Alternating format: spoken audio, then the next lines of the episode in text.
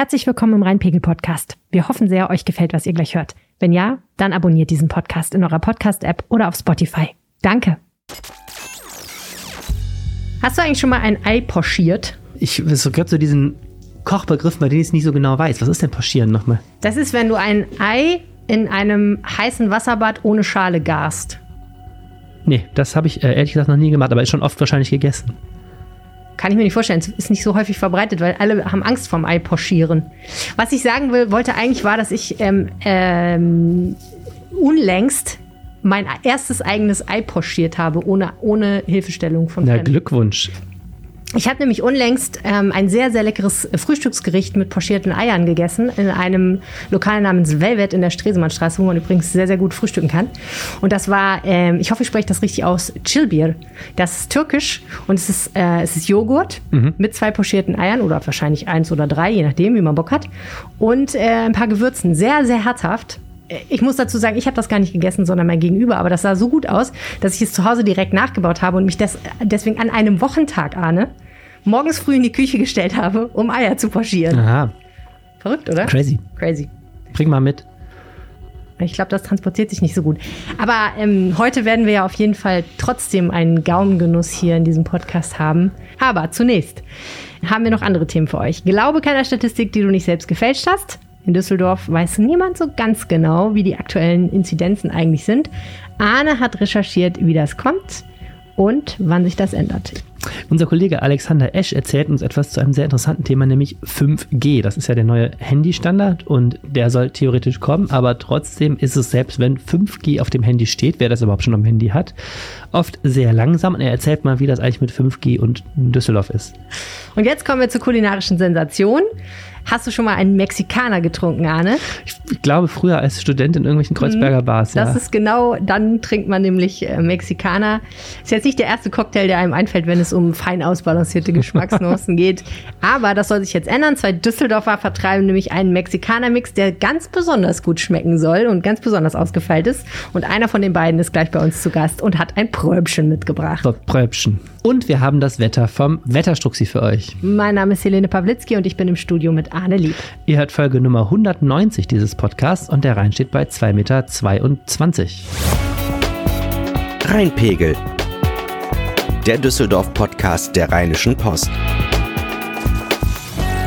Das war ein rheinischer Pegelstand. Nicht für heute. 1,11 Meter, elf, aber immerhin. Herzlich willkommen zum Rheinpegel-Podcast. Jede Woche sprechen wir hier darüber, was Düsseldorf bewegt. Mein Name ist Helene Pawlitzki. Ich kümmere mich bei der Rheinischen Post um die Podcasts. Und mein Name ist Arne Lieb. Ich bin stellvertretender Leiter der Düsseldorfer Lokalredaktion. Und wenn ihr euch hierher verirrt habt und sonst noch nicht diesen Podcast abonniert habt, schenkt uns euer Herz, schenkt uns ein Abo oder folgt uns, je nachdem, in welcher App ihr gerade unterwegs seid. Wir freuen uns, wenn ihr jede Woche reinhört und äh, wenn euch gefällt, was ihr hier hört.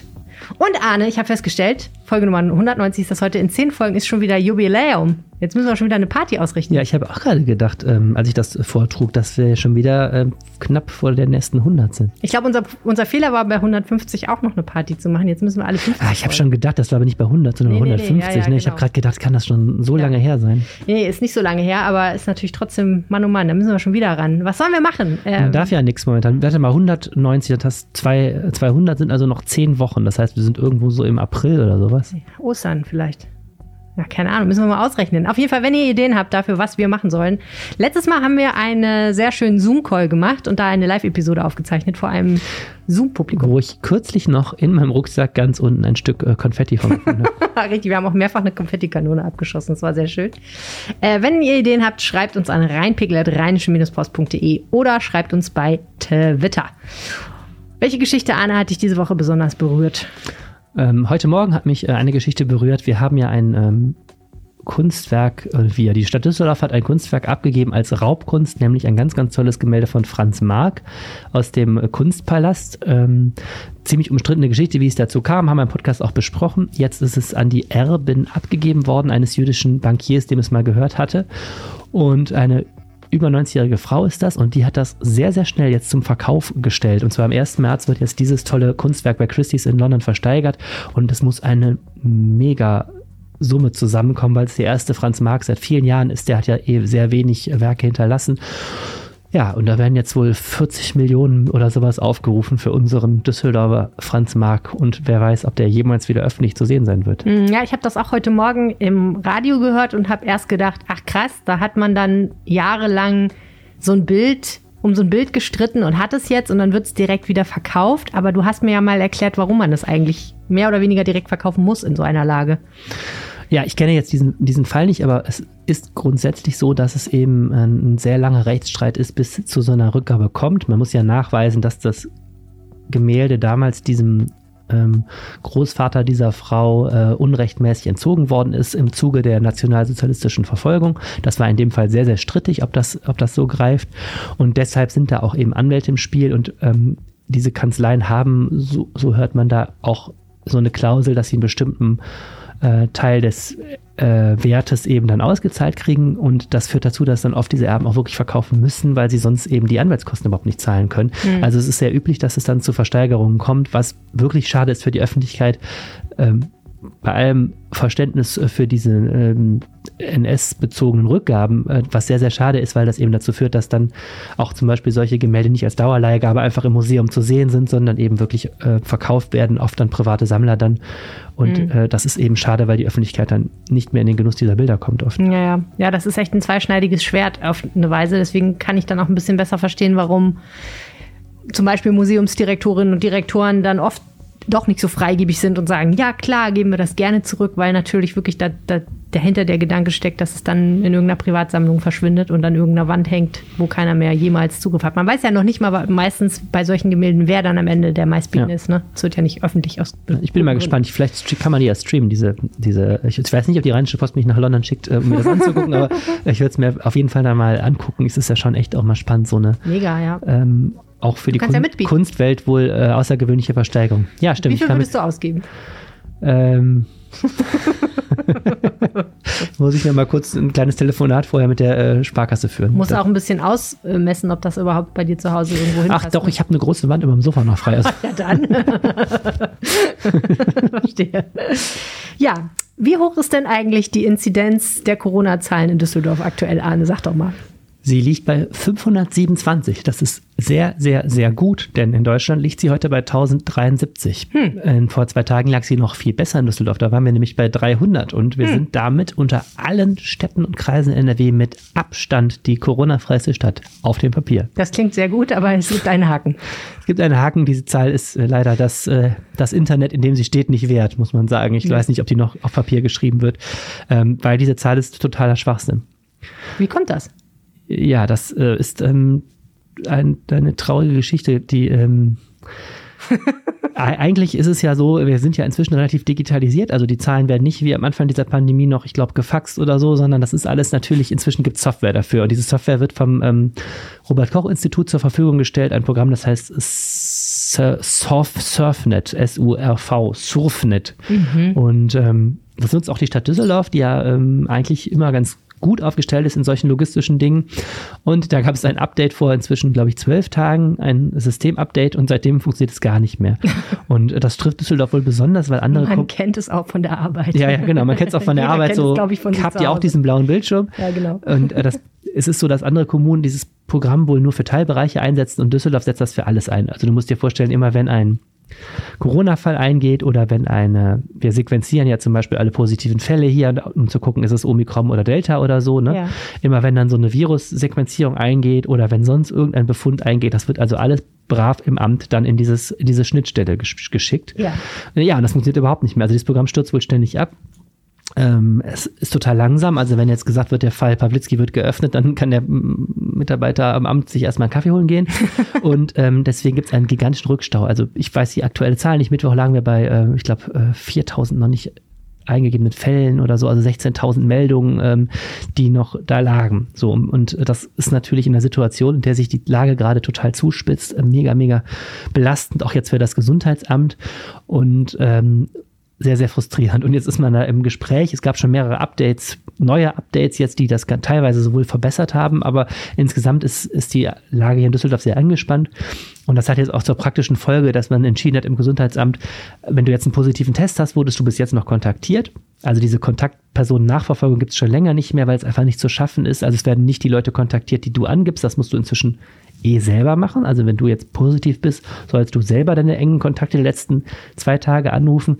Jetzt aktuell, diese Woche werden nicht mal mehr die positiv getesteten noch einzeln kontaktiert, damit die Mitarbeiterinnen und Mitarbeiter im, im Gesundheitsamt ähm, mehr Zeit haben, eben diese Fälle einzugeben. Und jetzt gibt es eben die Hoffnung, dass dann irgendwann die Inzidenz auch wieder äh, realistisch ist. Also sie soll in Düsseldorf ungefähr liegen wie auf dem Bundesschnitt. Also es werden ja auch über 1000 inzwischen sein. Mhm.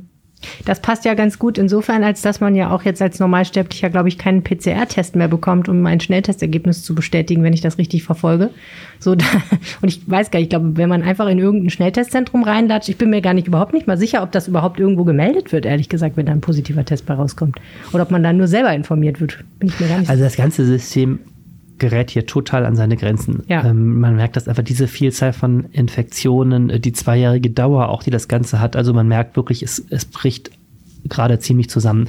Das siehst du ja auch an dieser ganzen, dieser ehrlich gesagt wirklich äh, grenzwertig schwachsinnigen äh, Idee, die mit den PCR-Tests da. Grundschulen werden die Schüler ja mit diesen Lolli-Tests getestet und da ist es ja jetzt so, das gibt ja erst einen Pool-Test, ähm, wo die ganze Klasse mit einer Probe getestet wird, damit das Labor nur einen Test ausführen äh, muss und weil die Labore so überlastet sind, muss man dann ja, wenn der Test positiv ist, am nächsten Tag kommen alle Kinder in die Grundschule, machen gemeinsam einen Schnelltest, um herauszufinden, welches Kind da positiv ist. Mhm. Und dann muss das Kind, was ja mit den anderen dann schon ohne Maske da saß, wieder nach Hause geschickt werden. Also es mhm. ist wirklich, und da gibt, laufen die Eltern ja völlig zurecht, auch gerade gegen Sturm. Frei nach dem Motto, wenn sie noch kein Corona hatten, hier können sie es sich abholen. Ja, und das ist natürlich, das, das ist ja Schulpflicht. Auch die Eltern können ja jetzt auch nicht dann die Kinder nicht mehr schicken und so. Ähm, also das sind alles äh, gerade Symptome, ähm, die Labore können nicht mehr, die, die, die Verordnungen sind irgendwie schräg. Ich fand halt auch irgendwie die Meldung der Stadt Düsseldorf vor zwei Wochen zu sagen, äh, liebe Bürger, wer ihr Corona hat, ruft bitte selber seine Kontakte an, wir machen das nicht mehr, war auch so ein Anzeichen, mhm. ähm, dass da einfach die Kapazitäten nicht mehr reichen. Und das ist auch nicht so, dass man sagen kann, die Behörden sind jetzt zu doof geführt, sondern Du kannst es dir ausrechnen, wenn du keine Inzidenz mehr hast. Ich erinnere mal, dass wir mal irgendwann, war man ja Risikogruppe mit einer Inzidenz über 50 ne, mm, als, ja, ja. als Kommune. Wir sind jetzt bei über 1000, da kann man ausrechnen, das ist einfach nicht mehr machbar. Man muss natürlich dann, bei diesen Zahlen muss ich man immer ja im Hinterkopf haben, dass wir jetzt auch ein bisschen von einem anderen Virus reden, als mit dem, mit dem wir gestartet sind und ja. als was wir zwischendurch mal hatten. Aber, ne, weil Omikron einfach tendenziell leichtere Verläufe mit sich bringt. Das sieht man ja auch an den Hospitalisierungsraten. Aber was natürlich trotzdem immer wieder ärgerlich ist, ist, dass man sagen muss, nach zwei Jahren Pandemie kann es immer noch sein, dass uns sowas überrascht, dass wir bei sowas an unsere Grenzen stoßen, dass keiner für den Extremfall vorgesorgt hat. Jetzt kann man natürlich auch sagen, okay, zwei Jahre Extremfall liegen hinter uns, da kann man nicht auch noch für einen weiteren Extremfall sozusagen vorsorgen. Die Kapazitäten lassen sich halt so schnell nicht ausbauen, aber es ist natürlich trotzdem so, dass man als Bürger dann immer schon das Gefühl hat, ähm, Politik und Verwaltung rennen der Lage pausenlos hinterher. Lässt sich denn jetzt bei diesem aktuellen Zahlenproblem sagen, wie das eigentlich kommt, dass da jemand was verbockt hat? Oder war das einfach ein Unfall mit der Software und ist passiert und kann man nichts machen und mhm. shit happens? Das war jetzt ein Unfall. Das hat, hat natürlich nach außen hin komische Folgen, dass die Leute auch äh, total verunsichert sind mit den Zahlen. Die Stadt sagt auch, ein Folgeproblem dieses Softwarefehlers ist, dass wir unheimlich viele Anrufe haben, weil Leute einfach sagen, wie kommt es eigentlich und, mhm. und so. Ich meine, das ist aber, finde ich, noch so ein bisschen nach meinem Gefühl über ferner liefen. Also wenn das jetzt die Stadt jetzt hinkriegt, das Gesundheitsamt das jetzt aufzuholen, diesen Stau an, an die haben 2000 Meldungen, die pro Tag da eintrudeln momentan, mhm. die abgearbeitet werden müssen, mhm. dann würde ich sagen, ist auch egal. Also das, das ähm, ist sicherlich nicht das größte Problem gerade. Ähm, ich finde die Lage unheimlich unübersichtlich. Wir haben diese Woche auch mal die Frage gestellt, müsste man nicht Schulen und Kitas eigentlich wieder schließen? Du siehst auch in den Meldungen der Stadt Düsseldorf, dass die die positiv ausschlagenden Pooltests an Schulen und Kitas massiv zunehmen. Du kannst, seit die Schule wieder begonnen hat, am 10. Januar, kannst du wirklich nachvollziehen von Woche zu Woche, ähm, parallel zu der allgemein ansteigenden Inzidenz steigt natürlich auch die Zahl der Funde an mhm. Schulen und Kitas. Ist es dann richtig, die Einrichtung noch offen zu lassen? Da sind Land und Stadt gerade ganz entschieden, dass das das oberste Ziel ist, sie nicht zu schließen. Ja. Äh, und da muss man eben sagen, dass diese Zahl der Infektionen auch nur ein Faktor momentan ist. Also es ist ein ganz komisches Gefühl, finde ich, wenn man zwei Jahre lang versucht, kein Corona zu kriegen und plötzlich hört man auch aus dem Freundes- und Kollegenkreis, jetzt auf einmal kriegen total viele Leute Corona. Mhm. Aber es ist eben nicht so schlimm wie vor einem Jahr sondern wir sehen auch an den Düsseldorfer Krankenhäusern, bis jetzt ist die Lage da erheblich entspannter, als sie war, weil eben nicht mehr so viele schwere Verläufe kommen durch Impfungen, durch die Omikron-Variante. Und irgendwie wurstelt man sich jetzt, finde ich, allgemein da so durch. Also mhm. man hat das Gefühl, alle sind bis zum Anschlag belastet. Auch die Schulen haben ja diese Woche zum Beispiel die Grundschulen weiße Fahnen aus den Fenstern gehängt, um anzuzeigen, dass die auch nicht mehr können. Ich finde es in allen Bereichen, wo du nachfragst, alle laufen auf der letzten letzten Rille irgendwie. Mhm. Aber insgesamt ist die Lage wohl so, dass das System irgendwie noch funktioniert momentan. Mhm. Ich glaube, das kann man für Düsseldorf so zusammenfassen. Es gibt jetzt keine keine Aussicht auf radikale Veränderungen, wie jetzt noch einen härteren Lockdown oder so. Es wird jetzt irgendwie alles so ausgesessen und durchgestanden. So. Ja. Das ist, glaube ich, die Losung. Ne? Ja, ist das auch das, was Stefan Keller sagt, der Oberbürgermeister? Oder hat er irgendwelche Ideen oder Hinweise? Also gibt es überhaupt eine Prognose, wann der Wahnsinn endet? Oder kann der das genauso wenig sagen wie Karl Lauterbach? Ich meine, wer mm. kann das schon, ne? Das ist natürlich jetzt kein Düsseldorfer Thema. Es äh, ist so, dass, wie gesagt, die, die Anspannung sehr groß ist. Das spürt gerade unsere Schulministerin Yvonne Gebauer, glaube ich, sehr deutlich wieder mit ihrer, mit ihrer PCR-Entscheidung. Oh ja. Und äh, der Frust ist sehr groß. Wir haben auch nachgefragt bei, äh, ne, bei Rheinbahn, bei Stadtwerke. Alle haben diese Notfallpläne, wenn jetzt noch mehr Leute krank werden, dass zum Beispiel die Müllabfuhr weiterkommt, dass die Bahnen weiterfahren. Also es ist ein totales Krisenszenario, ja. ähm, nochmal neues jetzt, weil du eben diese unheimlich hohen Inzidenzen hast. Das bei der Rheinbahn habe ich gehört, dass die mit bis zu 30 Prozent Krankenstand unter Umständen rechnen. Also dafür nee, planen die, nee, sozusagen. Das, ne? die, die, haben also nicht, gesagt, die haben sagen, gesagt, sie haben Szenarien. 30 Prozent, aber genau. wenn 30 Prozent krank werden, dafür gucken sie schon mal, was würden sie dann machen, wenn es so wäre. Genau. So. Ja, es gab ja auch so Sachen, dass zum Beispiel dann ähm, die großen Energieversorger sagen, also wir bilden dann kleine Trupps und schließen die im Atomkraftwerk ein, damit äh, die gar keinen Kontakt mehr nach außen haben und so. Solche Szenarien, das ist ja echt Hollywood. Was fieser klingt, als es ist, glaube ich, äh, Atomkraftwerk eingeschlossen. Oder Kohlekraftwerk oder was auch immer. Aber das klingt nach einem guten Computerspiel, ehrlich gesagt. Ich meine, das sind so Szenarien, die kennst du sonst echt nur so aus, aus so, ja. aus so äh, Science Fiction, ne? aber mhm. ähm, so sind alle, wie gesagt, in einer ganz neuen Art von Krisenszenario. Ja. Die hatten wir ja so auch noch nicht. Äh, die Frage, was passiert, wenn plötzlich große Teile der Menschen gleichzeitig einen Virus äh, abbekommen haben und Symptome zeigen und vor allem auch in Quarantäne müssen. Das ist ja nochmal so, dass das die Zahl der Menschen, die da nicht zur Arbeit kommen können, erheblich erhöht. Ähm, und da ist Düsseldorf natürlich jetzt auch dabei, sich darauf einzustellen. Ansonsten, glaube ich, warten auch alle auf Signale jetzt der Bundesregierung. Am Ende muss die den Kurs jetzt vorgeben, auch mhm. für die Kommunen. Und mhm. das wird dann eben föderalistisch natürlich übers Land weiter ge ge geplant, äh, wie es da geht. Und ich glaube, die Stadt Düsseldorf äh, sieht sich da im Vergleich sehr gut aufgestellt, weil, wie gesagt, Infrastruktur können wir in Düsseldorf eigentlich immer ganz gut. Also wenn du dir anguckst, was die Impfzahlen anguckt, an, mhm. angeht und so, das hat hier alles immer sehr gut geklappt und ansonsten durchhalten irgendwie. Ne? Ja, was ich witzig daran finde, ist auch so ein bisschen, ich habe neulich bei mir selber gedacht, komisch eigentlich, die Zahlen sind so hoch wie nie zuvor, aber ähm, trotzdem geht mein Leben eigentlich relativ so weiter wie vorher. Und dann habe ich gedacht, nee, dir kommt das nur so vor, als ob es so weitergeht wie vorher, weil jetzt zwei Jahre lang es so war. Ja für mich ist das schon wirklich normal geworden, mit einer Maske rumzulaufen, nicht viele Leute zu treffen, sich dreimal zu überlegen, ob ich in einen Café gehe oder nicht. Ne? So. Und ja. ähm, einem kommt das so vor, als würde sich nichts mehr groß verändern, weil man ja auch sagen muss, ob es jetzt 50 oder 500 oder 5000 Inzidenz ist. Ja. Wir haben, glaube ich, ein Stück weit das Limit dessen erreicht, was wir eigentlich tun können als einzelner Mensch. Viele Menschen sind ja mit dem, was sie tun, müssen ja noch viel mehr machen als ich. Also Kinder homeschoolen oder naja, ganz irre, also den ganzen Tag mit Maske im Supermarkt stehen oder so. Ich bin ja wirklich eigentlich jemand, der nicht sehr leidet unter dieser Krise, schon seit Anfang an nicht, von Anfang an nicht.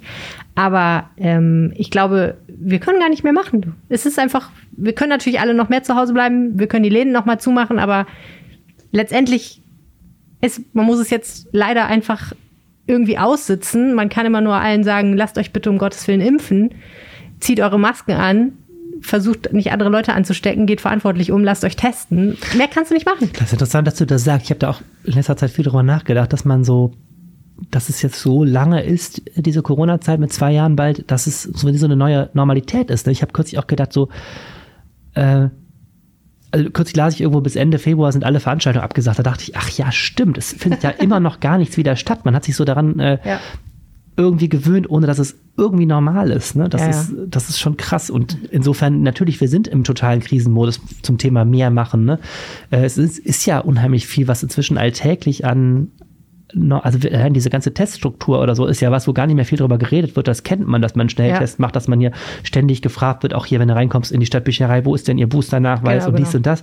Wir sind natürlich massivst im Krisenmodus und da ist natürlich die Frage, ähm, wie könnten wir jetzt noch weiter eskalieren wieder und da ist die entscheidende politische Linie ist eben, diese Betreuungseinrichtungen sollen offen bleiben, also Schule und Kita, weil man eben auch gelernt hat, dass die, die Schäden, die angerichtet werden durch so einen Lockdown in Schulen und Kitas massiv sind in den ja, Familien, ja. im Zugang zu Bildung und so. Und ansonsten, wie ich, ich habe den Eindruck, die Losung in Düsseldorf wie anderswo ist, jetzt irgendwie durchhalten. Wir hoffen alle, dass irgendwie nach Ostern die Zahlen dann wieder runtergehen und dann ähm, möglicherweise eine Ruhepause bis zum Herbst ist mhm. oder vielleicht auch besser irgendwann sich ein Ende dieser ganzen Misere abzeichnet. Das wäre schön. Alexander Esch aus der Wirtschaftsredaktion ist bei uns im Rheinpegel-Podcast. Herzlich willkommen zurück. Dankeschön, hallo, freue mich. Und wir müssen über ein Thema reden, von dem ich ehrlich gesagt mehr verstehen sollte, als ich es tue. Nämlich 5G. Ja, das ändern wir jetzt. Das ändern wir jetzt. Ich kann ja kurz mal eine Anekdote erzählen. Und zwar ähm, habe ich neulich meinen Mann gefragt, als wir am Ende von der Kö, da sitzt ja die Telekom, ne?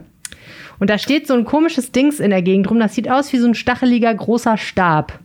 Und ich habe ihn gefragt, ob das Kunst ist oder eine Antenne. es ist Kunst, glaube ich, ne? Ja. ja. Ich hat weiß gar nicht von wem. Das, ist, das wusste ich mal. Das leuchtet so toll im Dunkeln, habe ich festgestellt, ne? Genau, das hat er dann noch gesagt. Mhm. Daran identifizierte er, dass es Kunst ist und keine Antenne. ja. Ja, ja. ja, aber gut, das ist, das geht manchmal ineinander über, glaube ich. Es geht Hand in Hand. Also, das ist ja auch schon Kunst, irgendwie 5G, finde ich. ja, also 5G. Ähm, ich weiß, dass das oben rechts in der Ecke über diesen drei lustigen Balken manchmal oder neben den drei lustigen Balken auf dem Handy steht, bei manchen Handys auch nur. Und es hat offenbar was damit zu tun, dass wir alle mit dem Mobiltelefon beispielsweise ins Internet gehen können. Aber Alex, wie funktioniert das denn, wenn man jetzt mal ganz Sendung mit der Maus mäßig basal vorne anfängt, um es mir zu erklären? Wie funktioniert das überhaupt wenn man mit dem Handy aufs Internet zugreifen kann. Das, das fragst du einen, der Physik in der 10 abgewählt hat. Ne? Also man muss schon sagen, das ist natürlich irre kompliziert, auch als ich mich da jetzt nochmal eingelesen habe und so, wenn das da wirklich in die, in die technischen Fachbegriffe geht, so, dann äh, bin ich auch irgendwann raus. Aber ich glaube, so im Groben kann man tatsächlich sagen, dass ähm, das über Funkwellen einfach funktioniert. Ne? Dein Handy hat halt die Möglichkeit, mit einer Antenne ähm, äh, Daten zu empfangen und gleichzeitig auch wieder auszusenden. Und dein äh, Mobilfunkanbieter ähm, hat dann eben Basisstationen, also Antennen letztendlich äh, aufgebaut, ähm, zu denen zu denen dann dein Handy einen äh, Kontakt aufnimmt und dann tauschen die Daten aus, also als Sender und auch als Empfänger.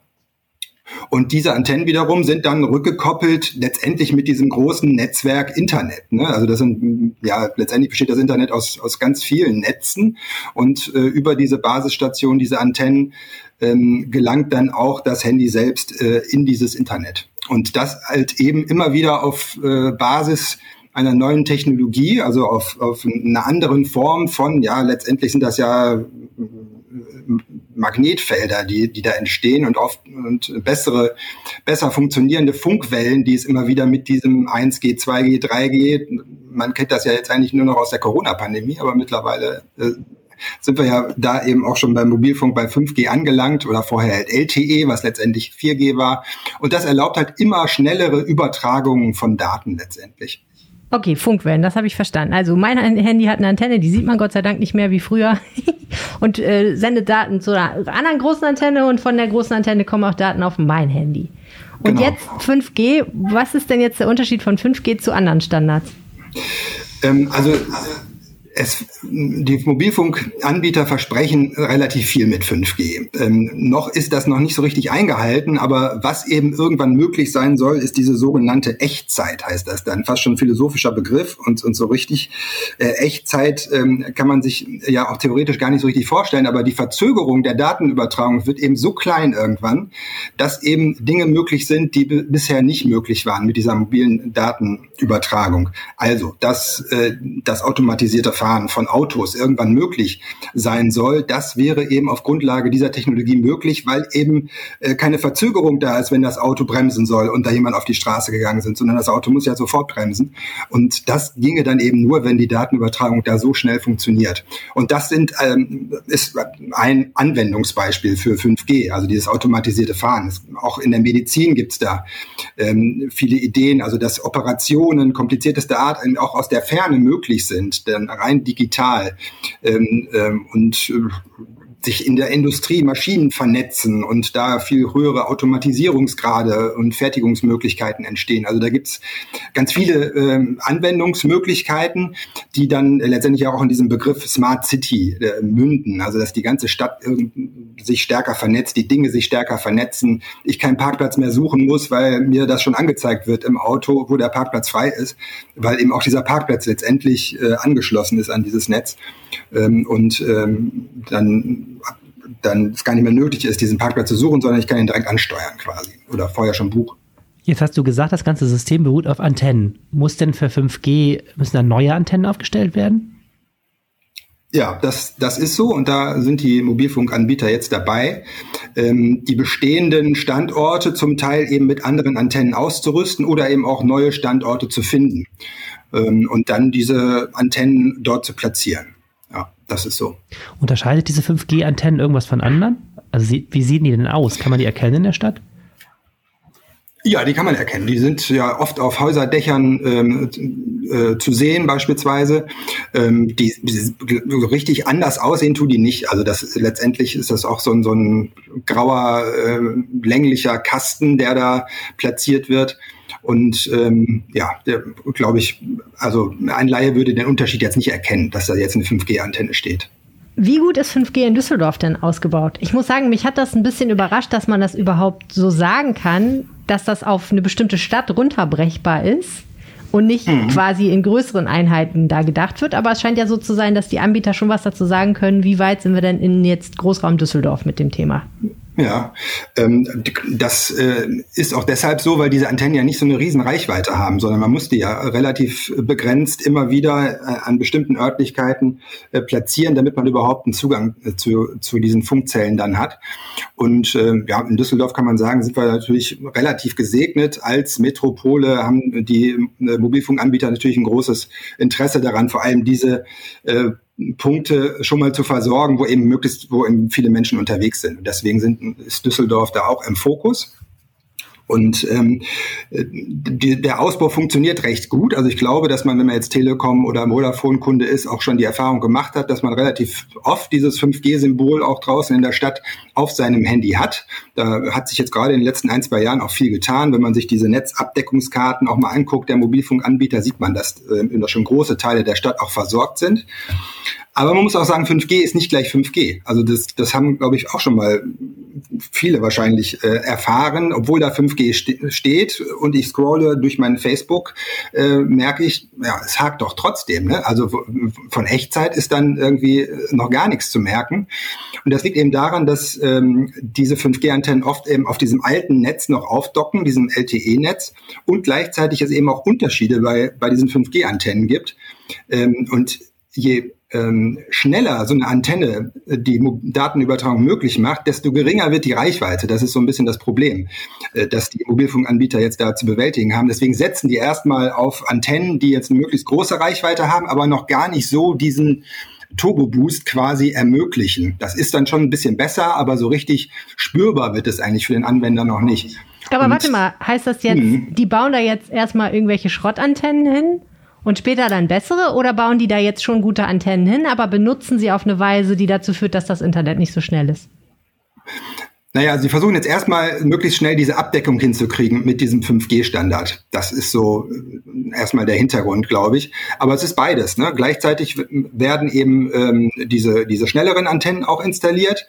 Ähm, das wird jetzt auch forciert, um eben auch dann dieses wirklich schnelle äh, 5G auch möglich zu machen. Aber erstmal war das Ziel, erstmal so eine grundsätzliche Abdeckung mit 5G hinzukriegen, auch um das LTE-Netz auch zu entlasten. Also auch wenn man 5G hat, ist ja auch ein Faktor, wenn man eben mit ganz vielen auf eine Antenne gerade angewiesen ist, dann wird es eben auch langsamer, weil die Kapazität dann erschöpft wird.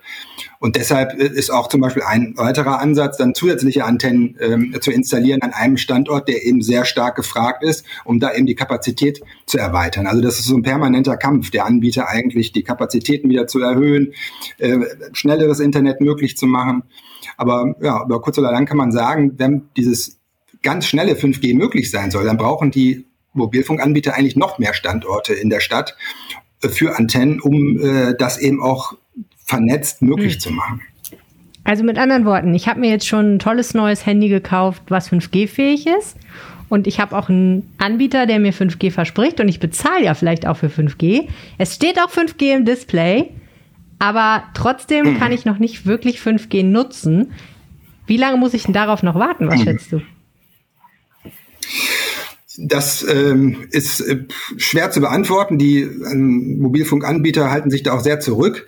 Vodafone hat jetzt mal so 2025 ähm, als Zahl genannt, äh, also als Jahreszahl genannt, dass dann wirklich für alle auch dieses schnelle 5G äh, verfügbar sein soll. Diese grundsätzliche Abdeckung mit 5G, sagen die anderen auch, bis 2025 ähm, soll das funktionieren. Aber auch zurzeit ist es ja zum Teil auch schon möglich, denn dieses, dieses schnelle 5G hat man zum Teil auch schon mal ne, auf dem Handy. Und da ähm, äh, kann man natürlich dann schon auch feststellen, wie schnell man plötzlich äh, dann auch Aber das ist so ein Glücksspiel, ne? Es kommt gerade darauf an, wo ja. man gerade ist, ob andere ja. Leute das auch offenbar benutzen oder auch nicht. Genau. Und, und, bei welchem Anbieter man ist, das spielt natürlich auch eine Rolle. Ne? Die sind natürlich unterschiedlich. Welcher Anbieter macht es denn am besten? Das, das ist schon die Telekom immer noch. Das ähm, zeigen ja auch immer wieder so Tests äh, von Geschwindigkeit und Abdeckung und so weiter, wo die Telekom immer wieder knapp vorne ist. Und auch äh, für, für Düsseldorf zeigt sich, dass sie ähm, die meisten 5G-Antennen in der Stadt zurzeit hat, also die Netzabdeckung da am besten ist. Vodafone ist da knapp dahinter. Ähm, ganz interessant ist, dass bei den ganz schnellen 5G-Antennen plötzlich O2 die Nase vorhat, weil die nur diese schnellen Antennen bauen. Allerdings haben die wiederum für ihre Kunden das noch so gedrosselt, dass man die, die, die Möglichkeiten dieser Antennen noch gar nicht nutzen kann. Und die sind halt generell bei der Abdeckung von 5G noch nicht so weit.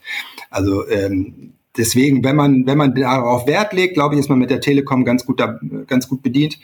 Andererseits ähm, hat Vodafone jetzt auch angekündigt, äh, da nochmal ähm, ähm, gerade im nächsten Jahr viele dieser schnellen Antennen aufzubauen. Ähm, und äh, die haben da einen ganz interessanten neuen Standort da auch für gefunden. Also mich gruselt bei der ganzen Zahl von Funklöchern hier in Düsseldorf noch schlimmer im Umland die Vorstellung, dass irgendwann die Autos, bevor sie bremsen, erst Netz brauchen. ich glaube, das wird zu vielen unschönen Folgeerscheinungen führen. Ja, ich weiß nicht. Ich glaube, dass das äh, echt den Verkehr sicherer machen wird. Ne? Also ich habe da, also zeigen. Gesetzt den Fall, dass nicht Autos auf die Straße gelassen werden, bei denen das Problem wirklich sein könnte, dass sie in ein Funkloch nicht bremsen. Ja, ich denke, das Vermute, Problem das wird, wird zu passieren. lösen sein vorher. Ne? Besser als Leute, die permanent auf ihr Handy gucken, während sie Auto fahren. Ne? Ja, das stimmt. Das stimmt. Stimmt, so gesehen. Ja, das ist auch nochmal ein schönes, spannendes Thema, automatisches Fahren in Düsseldorf. Da ja, sprechen bitte. wir ein andermal drüber. Vielen herzlichen Dank, Alexander. Dankeschön. Jawohl. Arne. Ja. Mexikaner. Was, was, sind deine Erinnerungen? Hast du überhaupt Erinnerungen an Mexikaner aus deiner Jugendzeit? Also wie gesagt, wenn der Mexikaner auf den Tisch kam, meistens hat man dann schon nicht mehr so viel Erinnerung an den Abend, ne? Das ist eher was für den späteren Abend gewesen früher, nee, glaube ich. ehrlich gesagt war es bei uns umgekehrt. Also zum Beispiel in Hamburg, ähm, wenn ich mal mit Freunden in Hamburg feiern war, dann sind wir als erstes da hingegangen ah, ja. und dann sind wir weitergezogen. Man musste ja auch die notwendige Enthemmung herbeiführen, damit man dann in diesen furchtbaren Clubs tanzen konnte, die es da auf dem Hamburger Berg gab. So war das bei dir damals. Damals, okay. als ich jung war, ja, ja. Ich weiß nicht, ich, ich müsste das eigentlich nochmal machen, um rauszufinden, wie es mir heute gefällt. Ja, hau rein. Ja, jetzt stehen vor uns hier auf dem Tisch drei sehr schöne Flaschen, kleine Bügelflaschen mit einem handgemalt ausgesehenen, ein bisschen Etikett, Sexy Maxi, alkoholhaltiges Tomatengetränk. Und hier steht, wenn schon Maxi, dann ein Sexy. Das ist ein sehr guter Werbespruch. Und die Urheber dieses exzellenten Werbespruchs sind bei uns Mike Wilczek und Christopher Lomberg. Hallo. Hi. Schönen guten Tag. Herzlich willkommen im Rheinpegel-Podcast. Wieso ausgerechnet ein Mexikaner? Ähm, absoluter Zufall. Der Christopher hat äh, grundsätzlich immer schon gerne ähm, Mexikaner herumexperimentiert. Auch schon bevor wir mit der ganzen Sache gestartet haben, ist da, glaube ich, in Wuppertal ne, drüber gestolpert das erste Mal. Vielleicht erzählst du da ein bisschen was zu. Ja, also die erste Stammkneipe, wo man damals als äh, Heranwachsender quasi groß geworden ist, so alkoholisch das Krabbeln gelernt hat, hat äh, Mexikaner selber gemacht und angeboten dort. Und dann ist man damit quasi groß geworden. Und da man äh, zu dieser Zeit auch noch nicht so finanzstark war, war das dann auch immer ein gutes Mitbringsel für Geburtstage und Partys. Und das hat sich dann einfach entwickelt. Da hat man immer mal ein paar Sachen reingeschmissen, ein paar Sachen wieder rausgeholt, probiert. Und so ist dann letztendlich dieses Produkt entstanden. Also du warst der Mann, der immer den Mexikaner dabei hat. Genau, richtig. Was heißt, wenn du den selber herstellst, was heißt das dann zu Hause am Küchentisch, also mit dem Küchentopf oder wie macht man Genau, einen großen, einen großen Topf oder einen Eimer, mit dem man kurz vorher geputzt hat und dann. Okay, das war früher. Das war früher, ne? Das war früher, wo es noch privat unterwegs war, genau, richtig. Gut, aber jetzt schreiben wir das Jahr 2022. Den Clubs geht es richtig, richtig schlecht und ihr habt euch gedacht, das ist doch der exzellente Zeitpunkt, um ein äh, Mixgetränk auf den Markt zu werfen. Absolut. Wir haben uns tatsächlich im März letzten Jahres entschieden, jetzt, jetzt, jetzt lassen wir das erstmal groß produzieren und haben dann auf den ersten 1000 Flaschen gesessen und uns gedacht, ja, scheiße. Super Timing. Erzählt doch mal bitte ganz kurz, wer seid ihr eigentlich und äh, was macht ihr so den ganzen Tag, wenn ihr jetzt nicht gerade Mexikaner trinkt? Was wir eigentlich grundsätzlich machen, ist ähm, Social Media Strategie. Alles, was äh, mit Paid Media zu tun hat. Ähm, momentan sehr, sehr viel Recruiting. Das heißt Mitarbeitergewinnung auf dem modernen Wege. Ähm, wir holen die Leute da ab, wo sie halt eben gerade ihre Freizeit verbringen. Und äh, kennengelernt haben wir uns grundsätzlich auch kurz davor in der Bar, wo er dann das erste Mal auch den Mexikaner ausgeschenkt hat, im Schickimicki in der Altstadt. Äh, da hatten wir uns dann damals beruflich zusammengefunden, er als Designer, ich mehr als Stratege. Und äh, dann hat sich irgendwann unsere Agentur ergeben, die digitalen Elemente, Digital Elements aus Düsseldorf, sitzen direkt auf der Heinrich-Heine-Allee 33. Schön zentral natürlich, passend für den Mexikaner. keine, keine langen Lieferwege. Kurz, kurze Lieferwege, genau. Und ähm, ja, da haben wir halt eben oft, oft, oft über viel Blödsinn nachgedacht und dachten uns halt eben auch mit dem Mexikaner, den er dann ich glaube, für zwei Läden hast du den am Anfang halt eben einfach äh, so fertig gemacht, ohne jetzt wirklich ein Label oder ähnliches, sondern da ging es einfach, die Läden brauchten Mexikaner, wollten den mit anbieten. Und dann wurde, glaube ich, noch in, in guten Colaflaschen abgemischt. Äh, den, den alten, den alten Einwegdingern. Und äh, ja, dann irgendwann aus Jux und Dollerei habe ich gesagt, lass uns doch mal eine Marke draus machen. Lass uns doch mal gucken, was, was passiert, ob das funktioniert. Und dann haben wir die ersten Dinge abgefüllt in äh, tatsächlich, was hatten wir damals? Das waren so Smoothie. Smoothie es war, es, man entwickelt auch manchmal so einen schrägen Humor. Man dachte sich, das kommt ja einem Smoothie doch schon relativ nahe. Und dann hatten wir wirklich also ein Liter Smoothie-Flaschen, die wir dann versucht haben, an die Leute zu bringen. Die sind allerdings beim Barpersonal also überhaupt nicht angekommen, weil die natürlich einen riesen Ausschank hatten und dann die, die Shotgläser zu füllen. Das war ein bisschen Das hättest du doch wissen müssen als ehemaliger Kellner. Wir haben dann einfach gesagt, es ist die Festival Edition. Die kann man dann ohne Probleme mit auf ein Festival nehmen, ist kein Glas mit dabei. Jo, ich merke schon, ihr seid Marketinggötter. Wir haben, glaube ich, noch gar nicht erklärt, was ein Mexikaner eigentlich genau ist. Für alle, die äh, besser äh, ihre Kindheit hatten als wir. Kindheit, ja. ja. Es ist mittlerweile ein alkoholhaltiges Tomatengetränk. Scharf. Früher hieß es anders. Genau, früher haben wir gesagt, es ist ein äh, Tomatenlikör. Aber das ist es offiziell nicht. Was ist denn drin? Ungefähr. Ungefähr, ungefähr Pfeffer, definitiv. Ungefähr Chili, ungefähr noch ein paar weitere Gewürze. Dann natürlich Tomaten, das Beste aus Tomaten und Alkohol. Was für ein Alkohol tut man da rein? Äh, wir benutzen einen Korn. Wir haben da auch experimentiert mit Wodka, mit Tequila, mit allen möglichen Sachen. Aber Korn war es dann, was irgendwie am wenigsten diesen Eigengeschmack mitbringt. So, jetzt sind Arne und ich natürlich die ideale Fokusgruppe. Arne ist nicht so ein riesiger Fan von Schnaps. Und äh, Helene stillt noch ein bisschen. Aber Nippen darf, ja, also pass auf, muss man jetzt wirklich sagen, damit kein Shitstorm kommt. Ich darf mal eine halbe Zunge voll auch einem kornhaltigen Erfrischungsgetränk genießen, weil das natürlich sich auch abbaut, bis ich das nächste Mal zu Hause bin. Deswegen genau, Arne lässt einfach schon mal ploppen. Wichtig, wichtig ist, gut, ge gut geschüttelt. Okay, habe ich jetzt natürlich nicht gleich. Aber habe ich doch Mach den Bügel wieder zu Jemand und schüttel. anders hat vorhin geschüttelt. Dafür, dass der Bügel dicht ist. Bei mir hat es nicht so gut geploppt wie bei dir. Ah. Ah, jetzt. Oh. Okay, jetzt einmal Maske, okay, runter, runter, und einmal einen, einen, halben Mund voll Tequila. Äh, nee, Korn. Äh, nee, Mexikaner. Oh. Lecker. Echt die falsche Uhrzeit, die falsche Location? Aber offen gestanden besser als ich dachte. Zum Kontern? Also, Weiß ich nicht. Sehr scharf. Und ähm, Nee, aber ich muss auch sagen, das mit dem Korn gefällt mir ganz gut. Relativ bitter ist der. Findest du? Hm. Nicht? Also ich finde ja, ein guter Mexikaner muss schmecken wie ein richtig geiler Tomatenketchup plus äh, scharf und auch noch Schnaps. Und das, ja, oder ist das jetzt ein bisschen despektierlich, wenn ich das so sage? Ja, überhaupt nicht. Ja. Äh, den trinkt man ja auch normalerweise nach den ersten fünf Bier. Also. Ja, aber warum? jedenfalls hier, jedenfalls hier. Aber eigentlich ist doch ein Mexikaner im Grunde genommen sowas wie eine Bloody Mary in Hardcore So eine Bloody Mary auf Koks. Und ja. ja, ich meine, also du weißt, was ich meine, ne? Es ist ja. ja im Grunde genommen dasselbe Prinzip, nur dass, glaube ich, eine Bloody Mary nicht ganz so scharf ist und Sellerie drin hat.